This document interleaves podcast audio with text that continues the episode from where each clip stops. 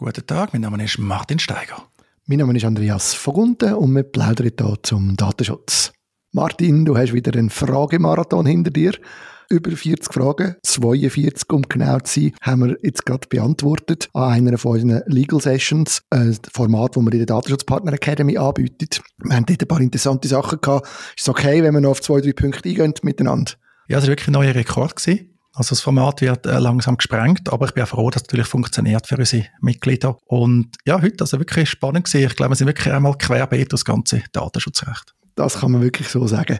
Ich greife mal etwas auf, wo gekommen ist, und zwar die Frage, wenn man bei einer Firma, wo man mit ihr zu tun hat, das kann auch größere sein, sich nicht sicher ist, ob man einen Auftragsverarbeitungsvertrag braucht. Also oft werden die ja nicht einfach so angeboten und man hat das Gefühl, ich mache das nicht richtig, aber vielleicht gibt es ja auch andere Gründe. Wie gehe ich am besten vor, wenn ich glaube, ich brauche einen Auftragsverarbeitungsvertrag von meinem Partner, aber ich sehe den nicht? Grundfrage ist natürlich, ist überhaupt eine Auftragsverarbeitung, eine Auftragsbearbeitung? Also ist das Outsourcing im datenschutzrechtlichen Sinn nur weil Personendaten irgendwo hinfließen zum Auftragnehmer, ist nicht zwingend eine Auftragsverarbeitung. Wenn es jetzt so ein bisschen unsicher ist oder man denkt, ja, wie sehen die das vielleicht oder bietet die wirklich keinen Vertrag an, dann ganz einfach, statt spekulieren, nachfragen. Man kann einfach mal anklopfen und sagen, beim Support oder so, oder noch besser, gerade größere Unternehmen haben das ja bei der Datenschutzberaterin, beim Datenschutzbeauftragten. Sehr gut. Ich glaube, das mit dem Nachfragen finde ich noch wichtig. Das erleben wir ja auch immer wieder, oder? Man sucht so nach Möglichkeiten oder man, man verfragt sich, ob die das alles richtig machen und so. Das ist nicht nur im Zusammenhang mit dem Auftragsverarbeitungsvertrag. Auch wenn man nicht sicher ist bei einer Firma, ob das mit den persönlichen Daten datenschutzkonform läuft und man das Gefühl hat, man sieht die Informationen nicht auf der Webseite, ist ja der erste Schritt eigentlich tatsächlich einfach mal das Kontaktformular zu nutzen oder einfach den Kontakt zu nutzen und sich dort mal zu melden, oder? Ja, das ist auch ein wichtiger Test, dass man eben nicht laissez-faire macht, sondern einmal die testet, mal schauen, was kommt da zurück. Ist auch gut zu wissen, dass man nicht erstmal den Kontakt nutzen wenn man eine Krisensituation hat, sondern mal schauen, okay, die haben da einen Datenschutzbeauftragten genannt, ja, gibt's den überhaupt, wirkt der kompetent, kann der Fragen beantworten und was man da rausbekommt, ist tatsächlich sehr unterschiedlich. Super. Ich glaube, wir gehen noch zu einem weiteren Thema. Und zwar habe ich das auch noch interessant gefunden. Da hat jemand gefragt, wie das genau ist, wenn man Daten von amerikanischen BürgerInnen an einen amerikanischen Dienst weitergibt, aber irgendwie aus der Schweiz raus, glaube ich, so wenn ich es verstanden habe. Welches Datenschutzrecht gilt denn da? Ja, vielleicht habe ich die Frage gar nicht richtig verstanden. Gehabt. Aber eigentlich ist klar, wenn man in der Schweiz ist und verantwortlich ist für die Bearbeitung von Personendaten, also über Mittel und Zweck entscheidet, das ist ja Definition, dann gilt mal in erster Linie Schweizer Datenschutzrecht. Wenn dann eine Person in den USA ist, übrigens üblicherweise nicht nur, wenn es ein Staatsbürger ist, obwohl in den USA ist das ein wichtiger als bei uns, also bei uns gilt ja das Recht eigentlich nie nur für Staatsbürger in der Schweiz. Es gibt natürlich Ausnahmen selbstverständlich, die kennen wir alle. Es ist auch politisch immer ein Thema, wie das ist. Aber eben in erster Linie gilt mal Schweizer Datenschutzrecht, also insbesondere das DSG für private Verantwortung für Bundesorgane. Und dann kann ergänzend natürlich immer noch das ausländisches Datenschutzrecht gelten. Auch die USA haben ja einige Bundesstaaten unterdessen eigene Datenschutzgesetze. Oder auch sonst gibt es natürlich gewisse Bestimmungen im Telekomrecht, die dort anwendbar sind. Also letztlich, ob das jetzt USA ist oder Deutschland oder so, also mir bewusst sein, wenn man mit Personen im Ausland zu tun hat, dann gilt eben einerseits immer Schweizer Recht für Schweizer Verantwortliche, aber häufig auch noch entsprechendes ausländisches Recht, wobei die betroffenen Personen dann sogar ein Wahlrecht können haben. Das kann also noch neckisch sein. Das heißt also irgendwie aufgepasst bei ausländischen Personendaten. He? Aber das haben wir ja sowieso. Also man kommt ja gar nicht so groß drum herum. Man wird immer wieder die Herausforderung haben, dass man sich muss überlegen, wie man mit diesen Personendaten umgeht, die nicht im eigenen Land sind, oder?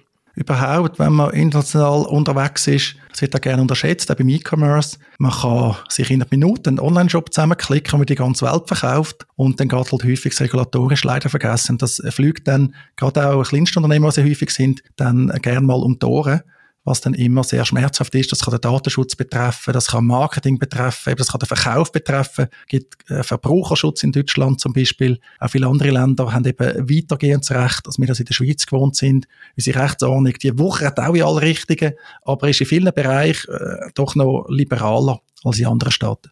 Das ist richtig, das ist mir auch schon oft aufgefallen, wie zum Teil Shops quasi mit blinden Augen unterwegs sind, habe ich das Gefühl, wo ich das Gefühl habe, dass wenn da irgendjemand her schaut, dann fliegt alles in die Luft. Das ist so nicht abgesichert, dass eben mit mir wird Steuersachen, die nicht stimmen und eins Ghetto und man da einfach unbedarft in die ganze Welt vor allem digitale Produkte verkaufen, wo es noch besonders schwierig ist, gerade mit Mehrwertsteuer und Datenschutz. Aber ja, ich glaube, da müssen ein paar auf die Welt kommen, bis sich das mal ein bisschen umgesprochen hat, kann ich mir vorstellen. Gut, ich glaube, der letzte Teil, der noch interessant wäre zum Anschauen aus der heutigen Legal Session, ist noch die Frage, wie geht man um mit so Dachverbandsorganisationen? Das gibt ja viel, dass man irgendwo in einer Sektion neu mit Mitglied wird und wenn man die Mitgliedschaft macht, dann ist man gleichzeitig auch noch im Dachverband Mitglied. Und oft sind die ja auch die gleichen Datenbanken benutzen oder Daten austauschen, je nachdem, wie weit das sie sind auf Digitalisierungspfad. Und wie lösen die das eigentlich? Also wie könnt ihr das lösen, dass man da am richtigen Ort ist? Wie das gelöst wird, ist sehr unterschiedlich, zum Teil gar nicht. Aber man kann es eigentlich direkt mit Unternehmen, mit dem Konzern vergleichen. Man muss also schauen, wer ist verantwortlich. Man hat einzelne Verantwortliche, zum Beispiel der Dachverband, der ein Verein ist, dann Sektionen, die auch Verein sind. Und dort gibt es Datenflüsse, man macht das Sachen gemeinsam und das muss man regeln. Kann man zum Beispiel ein gemeinsames Datenschutzreglement haben oder eine Datenschutzvereinbarung, ja, wo man die wichtigen Punkte äh, reinnehmen eben zum Beispiel, wer tut Auskunft erteilen, ist man gemeinsam verantwortlich, ist jemand verantwortlich, gibt es Minimalstandards für die Datensicherheit, wie tun Entscheidungen gefällt werden. Also da kann man wirklich ganz viel regeln. Das wird auch gemacht. Ich muss sagen, die Struktur ist eigentlich nicht so ideal, so governance-mäßig, weil für die betroffenen Personen, also für die Mitglieder, ist das häufig gar nicht erkennbar, dass sie eine Doppelmitgliedschaft haben. Also das kann man sich dort überlegen. Ich kenne es aus dem Vereinsrecht, das führt häufig zu Konflikten. Man hat dann da eine Zentrale, die vielleicht auch Dienstleistungen erbringt und dann hat man so die eine oder andere Sektion, die aber auch sehr erfolgreich ist, auch vielleicht kommerziell erfolgreich ist mit dem, was sie macht und das führt zu Reibereien, nicht nur beim Datenschutz. Also auch das sich dort überlegen, aber so Strukturen, die kriegt man halt kaum modernisiert. Eben, betrifft alle Themen, nicht nur Daten. Das ist korrekt. Und ich glaube schon auch, dass es gerade beim Datenerheben und beim Datenverarbeiten dort bei vielen von diesen Verbandsstrukturen noch ziemlich viel Bedarf gibt, das auch organisatorisch richtig auf die Reihe zu kriegen. Also das erlebe ich schon auch immer wieder. Die haben eigene Datenbanken und dann haben sie gemeinsame, wo dann aber wirklich noch eigene dahinter stehen. Und wie du richtig sagst, als, als Mitglied weißt du das oft gar nicht wirklich, was da passiert. Und da hat es, glaube ich, schon noch ein bisschen Bedarf jetzt. He? Ja, das ist naheliegend. Wobei im Alltag muss ich ja sagen, es funktioniert ja so schlecht nicht.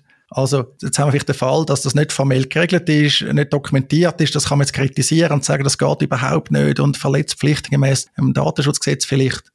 Aber eben, Kill im Dorf stellen. Sehr gut. Besten Dank, Martin. Ich glaube, das war eine schöne Zusammenfassung von unserer heutigen Legal Session.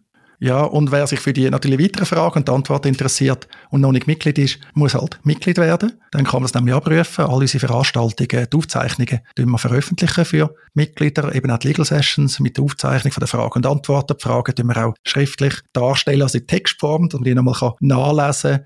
Und meine, der Preis, man kann es vielleicht wieder mal sagen, der Preis kostet also weniger als ein guter Datenschutzanwalt für eine Stunde in der Schweiz verrechnet.